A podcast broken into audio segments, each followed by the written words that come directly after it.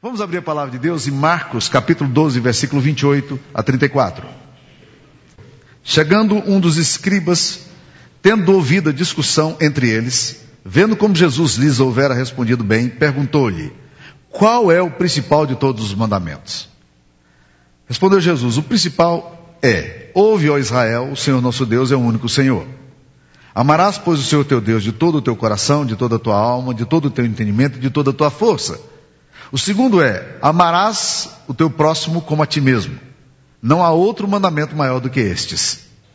Disse-lhe o escriba: Muito bem, mestre, e com verdade disseste que ele é o único e não há outro senão ele, e que amar a Deus de todo o coração, de todo o entendimento, de toda a força e amar ao próximo como a si mesmo, excede a todos os holocaustos e sacrifícios. Vendo Jesus que ele havia respondido sabiamente, declarou-lhe: Não estás longe do reino de Deus e já ninguém mais ousava interrogá-lo. Mantenha a Bíblia aberta, essa é a palavra de Deus. Deixa eu fazer algumas observações para vocês que estão aí acompanhando a exposição de Marcos. Só queria lembrar, se você está prestando atenção, que os interlocutores, ou aqueles que estão debatendo as questões com Jesus, os personagens estão mudando.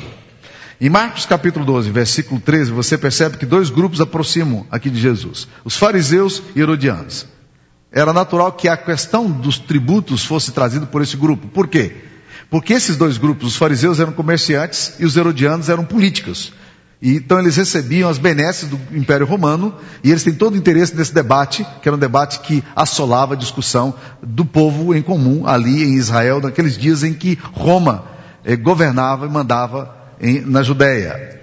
Depois surgem outros personagens. No versículo 18 surgem os saduceus que eram pessoas que tinham uma teologia que é, nem eram aceitos muito como judeus, por causa da visão, da cosmovisão eh, teológica que eles tinham. Porque eles não criam vida eterna, não criam ressurreição depois dos mortos, e eles trazem a questão da discussão sobre a ressurreição no capítulo 12, versículo 18 a 27. Agora, surge um outro, um outro grupo aqui. Versículo 28 diz: Chegando um dos escribas. Os escribas já é um grupo diferente que, que os escribas faziam? O próprio nome parece indicar a função, né? Porque o escriba é o que escreve. Eram os amanuenses. Antigamente não tinha tipografia, não tinha gráfica. Então as pessoas faziam o quê? Havia algumas pessoas que trabalhavam no templo e passavam o dia inteiro escrevendo a Bíblia em pergaminhos ou papiros. Pergaminho era feito de couro de animais, que era um material que durava um pouco mais, e e papiro, um material mais barato, mas mais fácil de escrever também, de manusear, mas se perdia com mais facilidade no tempo. Estes homens eram o que a gente chamava hoje, chamaria hoje dos teólogos da igreja. São aqueles homens que estão preocupados nas filigranas é, teológicas que, que correm junto da comunidade e estão preocupados, muito preocupados nas aparências, naquelas formalidades todas. São os escribas, são os teólogos. E agora esse grupo dos escribas chega para Jesus, tendo ouvido a discussão até então, eles não tinham entrado na discussão, vendo como Jesus respondera de uma forma tão, tão clara, eles então chegam para discutir uma coisa que provavelmente era discussão corrente nos meios teológicos. A pergunta deles é: qual é o principal de todos os mandamentos? E Jesus então vai responder que o principal de todos os mandamentos é o, am o amor. Esse mandamento ele tem duas direções. Apesar de ser um mandamento único, Jesus diz que ele é o principal, mas que ele tem duas vertentes: o amor a Deus, acima de todas as coisas, e amor ao próximo como a si mesmo. Essa é a resposta que Jesus Cristo dá a este homem. Me impressiona particularmente a resposta que Jesus Cristo dá. Porque qual é o principal dos mandamentos? Talvez na discussão teológica que as pessoas fizessem ali, o principal dos mandamentos fosse a questão de temor a Deus. Por quê? Porque a visão de reverência de Deus era tão grande, a visão de sacralidade de Deus era tão grande entre o povo judeu, e o povo judeu tinha a concepção clara que o temor do Senhor é o princípio da sabedoria, e é interessante isso aí. O temor do Senhor é o ponto de partida da, da nossa adoração, mas Jesus não responde o temor do Senhor. Ele poderia ter respondido, não respondeu. Ele poderia ter dito: olha, o principal dos mandamentos está relacionado à nossa vida de santidade, de pureza. Não, ele não responde também assim. Ele poderia ter respondido, afinal de contas, responder a um Deus santo de forma santa é um dos mandamentos mais importantes. Aliás, tanto no Antigo como no Novo Testamento, Deus nunca mudou o padrão dele, ele continua dizendo, sede santos, porque eu sou santo. Então, por causa disso, vocês santifiquem. Mas Jesus disse que o principal dos mandamentos é o amor. Esse é o mandamento. Com as duas vertentes, agora vertical e horizontal. É esse o principal dos mandamentos. E eu quero então considerar com vocês esses mandamentos, porque Jesus diz aqui que quem ama esses mandamentos guarda toda a lei. Mateus 22, versículo 40, que é um texto correlato desse aqui, diz: Destes dois mandamentos dependem toda a lei e os profetas. Então, o amor na visão de Jesus é o único mandamento que centraliza e que, que é o principal de todas as coisas. Então vamos na primeira direção, o amor a Deus. Vamos tentar entender isso aqui. Por que amar a Deus? Por que, que nós precisamos amar a Deus? Não bastaria que nós cumpríssemos as exigências de Deus? Ah, Deus exige determinadas coisas da gente, determinados comportamentos religiosos e morais. Não bastaria que a gente reproduzisse ou atendesse a esses comportamentos? Não seria suficiente para Deus que nós fôssemos bons religiosos e cumpríssemos nossos rituais e todos os regulamentos que Deus diz para nós e assim nós estaríamos resolvidos? Jesus diz que não.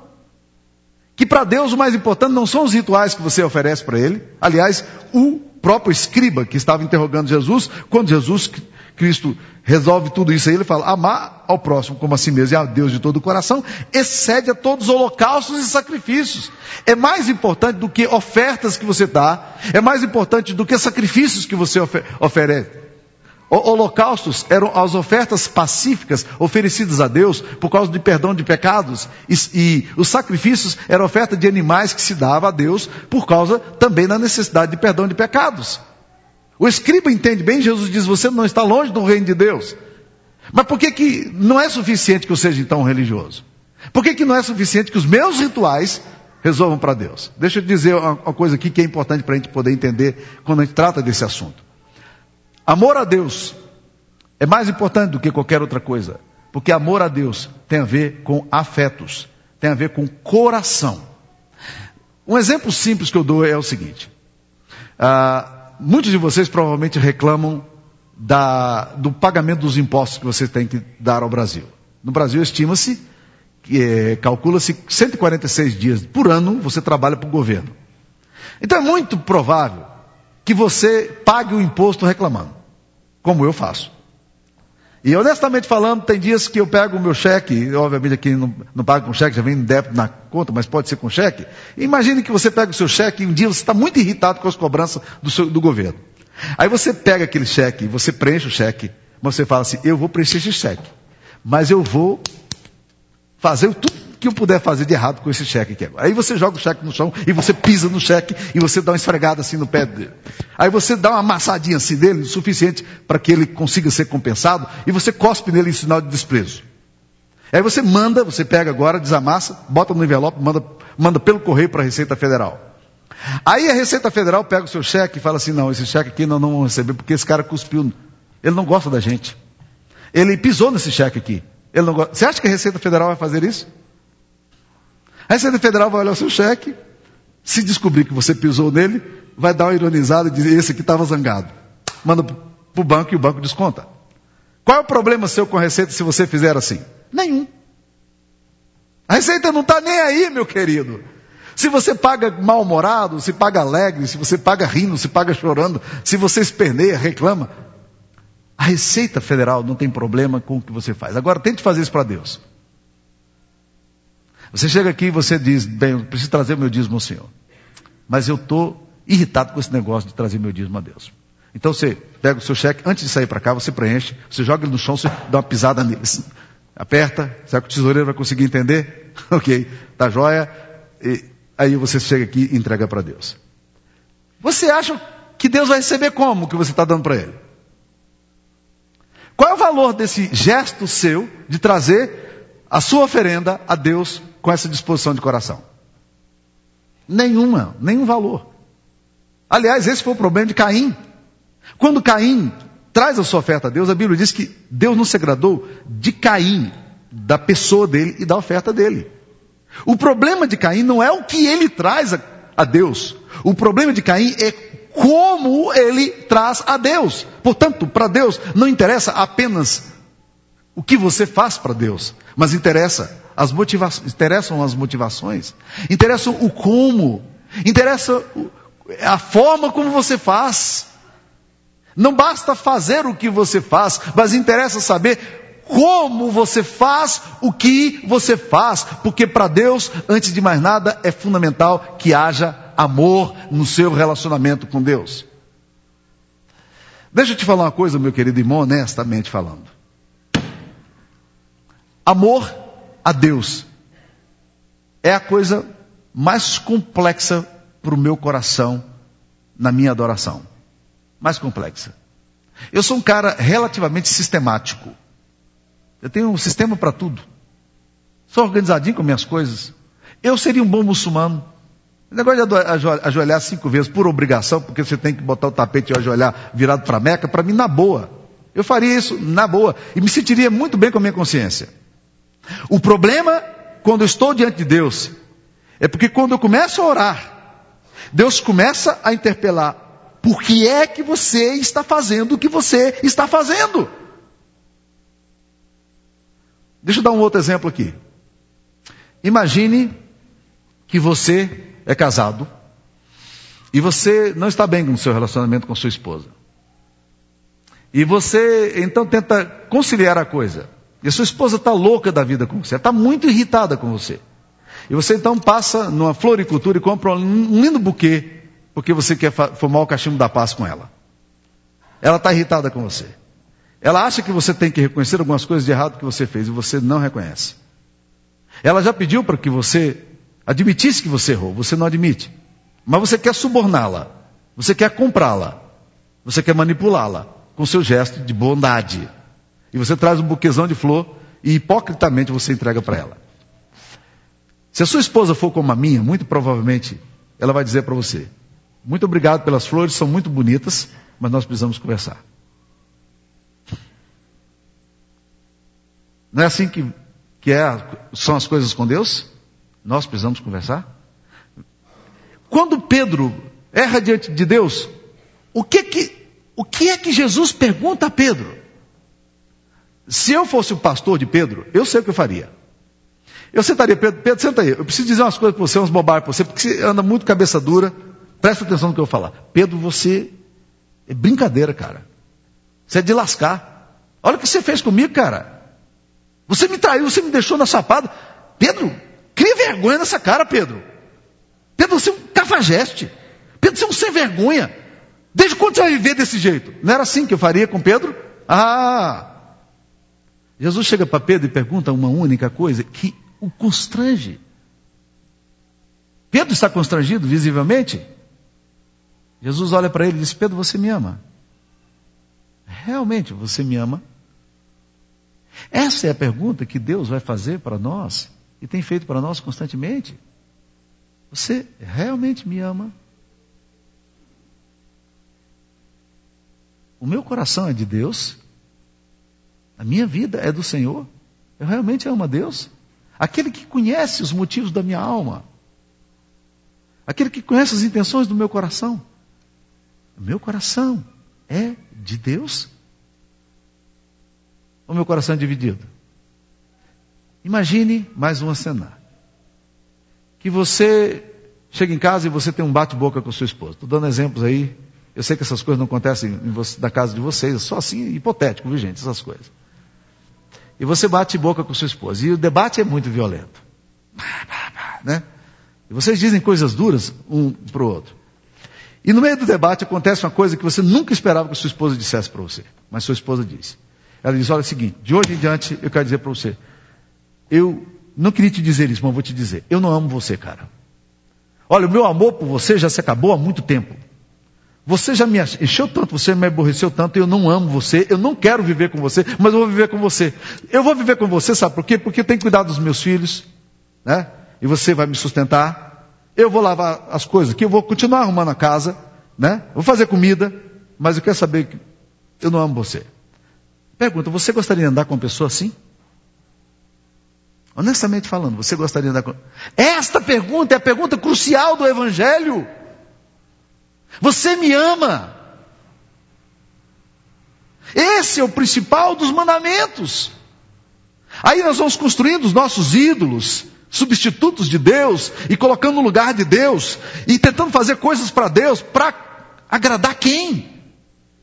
O Deus que tudo sabe e tudo vê, o Deus que conhece as minhas orações antes que eu diga para Ele.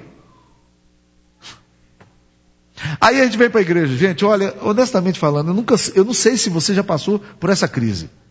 Mas deixa eu falar um pouco da minha crise. Aí eu venho para cá para cantar. Hoje nós cantamos um cântico maravilhoso para mim. Dá-me um coração cheio de amor. Dá-me um coração entregue a ti, Senhor, cheio de adoração. É isso mesmo que eu quero. Eu quero isso mesmo, honestamente falando. Agora tem dias aqui, gente, que a gente vai cantar uns cânticos. E aí o cântico, o cântico, cara está tá dizendo assim, eu amo o Senhor de todo o meu coração. A minha vida é totalmente do Senhor. E eu fico dizendo, Senhor, tem misericórdia, Senhor.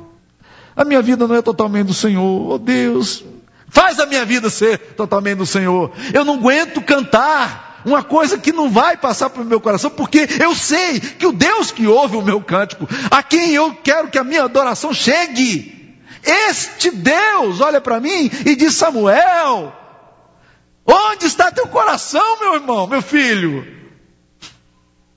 Me dê teu coração. Filho meu, Dá-me teu coração. Eu quero teu afeto. Esse é o principal dos mandamentos. Amar a Deus. E aí ele vai dizer a forma. Amarás o Senhor teu Deus de todo o teu coração. Esse é afeto.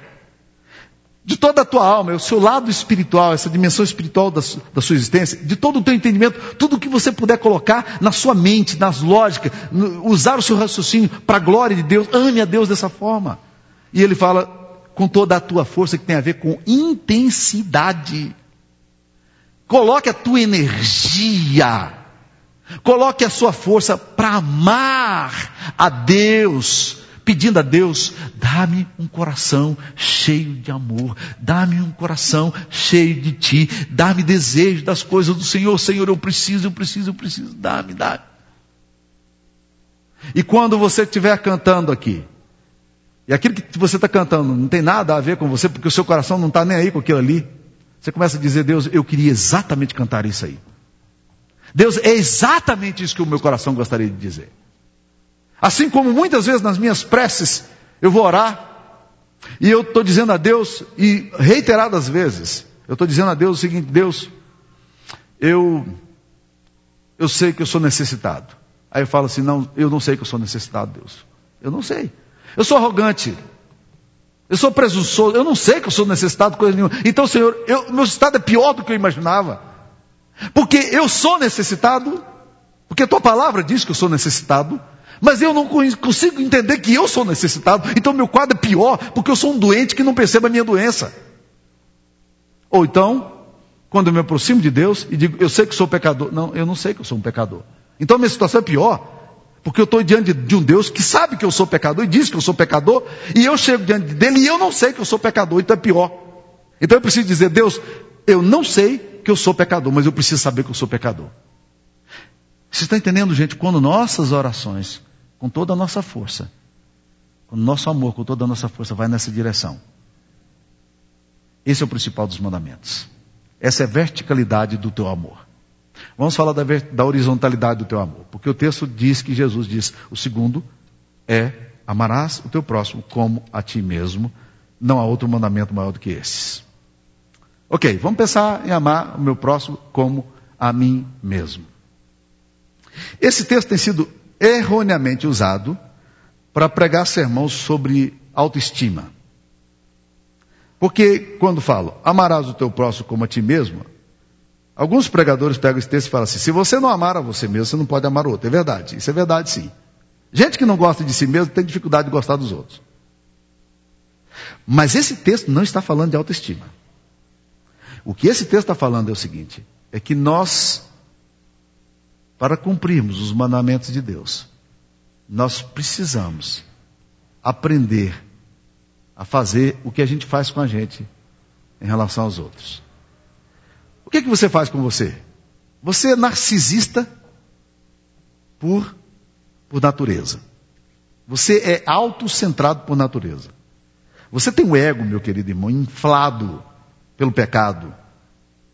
Você tem uma, uma autoestima fora do comum. E você acha que todas as pessoas te merecem toda a honra e toda a glória. Você é muito parecido com aquele velho jargão de um pregador que quando chegou no espelho, e era o cântico que ele mais gostava de fazer, quando chegava diante do espelho, toda manhã ele, ele olhava, ele se olhava no espelho e começava a cantar a Deus. Mas na verdade não era Deus, ele cantava a si próprio dizendo, tão grande és tu, tão grande. Ele olhava para ele.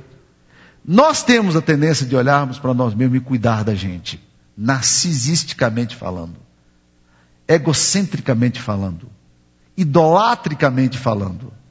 Ah, mas quando as coisas não acontecem do jeito que a gente esperava que fosse, a gente fica tão ofendido. A gente fica tão magoado tão facilmente. A questão da justiça. É interessante como a gente faz isso.